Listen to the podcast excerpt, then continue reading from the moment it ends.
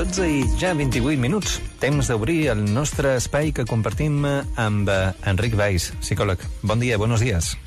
Bon día, buenos días, Luis. Bueno, lo cierto es que estábamos escuchando esta canción de Gloria Estefan, que por otro lado me encanta, y estaba pensando en, en el amor, y precisamente tú eh, me comentabas, bueno, hoy vamos a hablar de terapia de, de pareja, vamos, mm, ni traído como el anillo al dedo, vamos.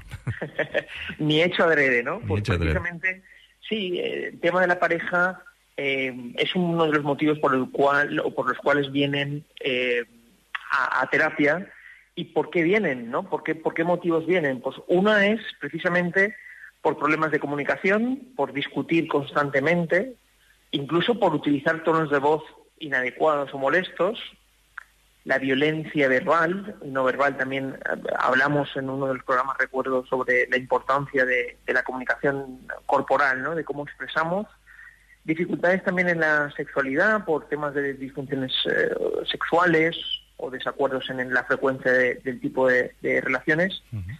Esa monotonía constante y aburrimiento en la relación de pareja cuando la pareja se, se mantiene en el tiempo de igual forma infidelidades, celos y desconfianza en la pareja y también temas económicos, el cómo se gestiona a nivel económico mm, el día a día, relacionado también con la educación de los hijos. Estos son, po- podemos decir, los, los problemas vivenciales que acuden a consulta, pero yo lo podría resumir cuando la pareja dejó de ser pareja, que es cuando se cae precisamente en esa desigualdad, porque partiendo de la base de que la pareja es un equipo, decíamos y también recordamos que la pareja es yo doy y la pareja me da, yo recibo, yo entrego, es cuando está en la misma sintonía, en la misma línea, pero cuando deja de, estar la balanza en esa estabilidad es cuando aparecen los problemas, ¿no?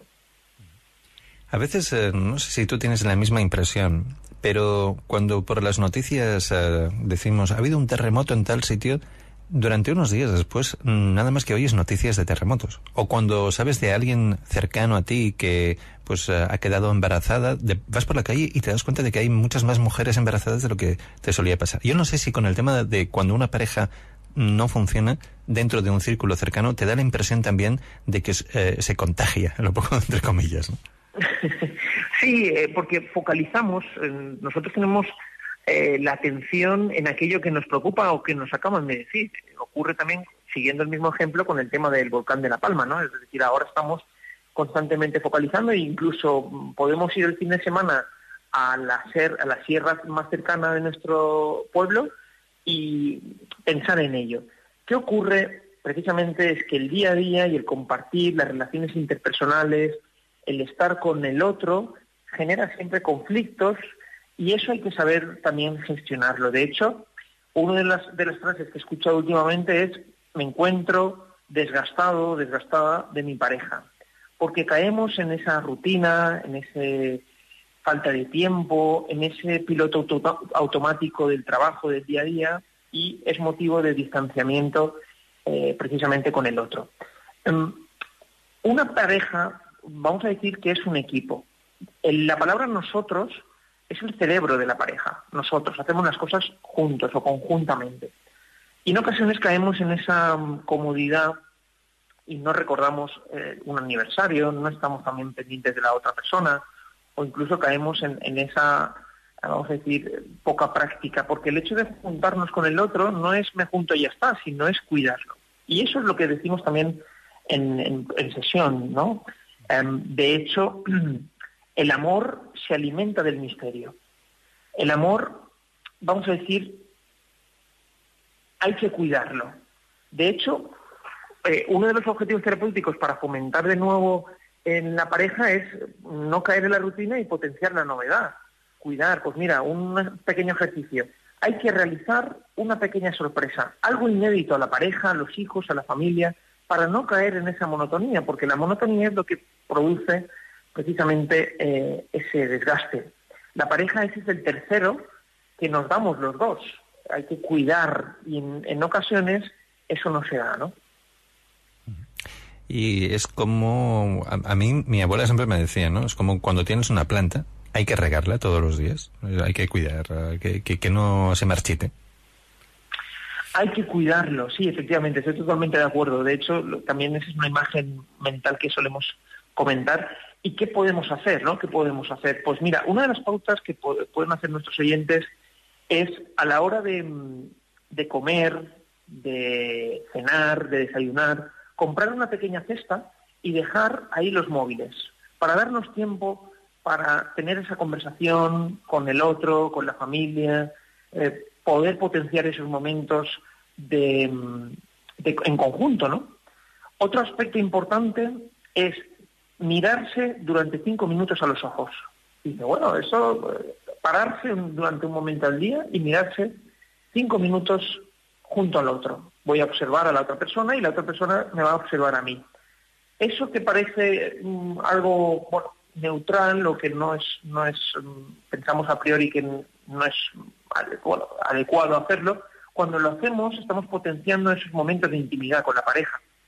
De hecho, potenciar el humor un día a la semana, nos vamos a contar chistes, le voy a enviar un monólogo, vamos a tener un momento al humor, a la unión de la pareja.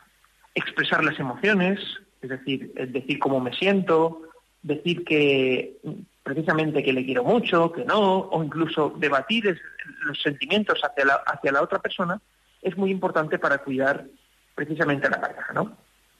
Otro motivo de los cuales eh, aparecen los conflictos es la educación de los hijos. Pues yo pienso que debería ser de esta forma, pues yo pienso que debería ir a la extraescolar porque eso es importante para que pueda sociabilizarse. Llegar a un punto intermedio, porque en ocasiones caemos en la rigidez, esto es así y punto. Y entonces eh, entra también esas, eh, mm, vamos a decir, discusiones. ¿Cuándo no ir a terapia de pareja? Pues cuando aparece uno de los dos integrantes, tiene claro que no quiere continuar con la relación. En muchas ocasiones acude a, terapia y uno de ellos no quiere continuar.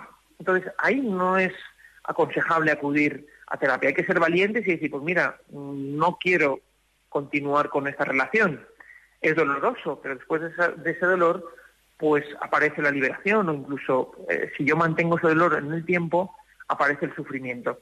Y cuando no ir también, cuando aparecen malos tratos físicos y psicológicos, por supuesto no hay que ir. Eh, de hecho, hay que pedir ayuda en los servicios eh, de protección, ¿no? No sé si hay algún tipo de tendencia o estudio que explique a ver si ahora nos separamos más o menos. A veces pienso que hay em, herramientas o cosas dentro de nuestra sociedad que antes no había. Páginas en Internet donde facilitan, entre comillas, el que encontremos nuestra media naranja. No sé hasta qué punto realmente pueda ser verdad o no, útil o no, o si eso está afectando también a, la estabilidad de las eh, parejas habituales. Sí que debemos decir que la información siempre es calma, la sobreinformación es confusión.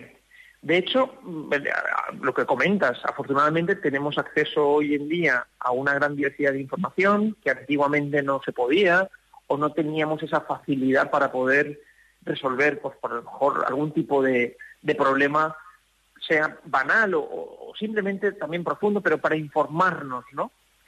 Es cierto que ya sabes que el mensaje que siempre repito es que los puntos intermedios son los que nos dan la estabilidad y la calma. Los extremos es cuando nos dan rigidez y problemas emocionales. Entonces, la información nos ayuda precisamente a identificar, pues mira, tengo este tipo de situación, ¿cómo lo puedo enfocar? en terapia es cierto que, nos hemos dado cuenta en terapia de pareja que, vamos a decir, aquí entraremos ya a filosofear, ¿no? Sobre la, sociedad, el tipo de, vamos a decir, de tendencia que se está planteando, el individualismo, la inmediatez, esa poca paciencia que tienen muchas personas. Entonces, a veces crea eso también mucha confusión. también la, falta de compromiso, todo eso influye y puede influir, eh, por supuesto, en, nuestro día a día. Por eso es importante eh, intentar abstraerse, coger distancia emocional y decir, a ver, ¿qué es lo que quiero hacer? Las preguntas estas socráticas que nos debemos hacer. ¿Hacia dónde quiero ir? ¿Estoy ah, cómodo, cómoda con mi pareja? Eh, ¿Me veo con ella eh, dentro de 10 años? ¿Es para mí importante? Preguntarse eso y ser fieles a nosotros mismos. para que luego no se den situaciones que, que son dolorosas y que generan mucho sufrimiento a la pareja y cuando hay ya más integrantes en la familia, ¿no? Pues eh, hoy hemos hecho, en cierta manera, eh, reflexión sobre cómo es la terapia de pareja, pensando en que habrá parejas que están escuchando o personas individuales que forman parte de una pareja que estén escuchando y que les haya servido un poco para plantearse, quizás eh, sí que venga bien un poco el apoyo de, de, de un psicólogo en un momento, en un momento para uh, ayudar a esto, pero seguramente también para dar algún paso dentro de sus propias, en lo que está en su mano para poder cambiar el rumbo si las cosas no van bastante bien. Siempre por eso digo que esta es una radio útil, la que hacemos y compartimos semana tras semana con Enrique Weiss, además de que nos lo pasamos bien. Enrique, muchas gracias por habernos acompañado y hasta la semana que viene. Muchas gracias a ti y a vosotros por dar la oportunidad de acercar la psicología y nos vemos la semana que viene. Un abrazo fuerte. Y ahora hacemos una pequeña pausa y continuamos en Hoy por Hoy. En AJN Plagas Menorca.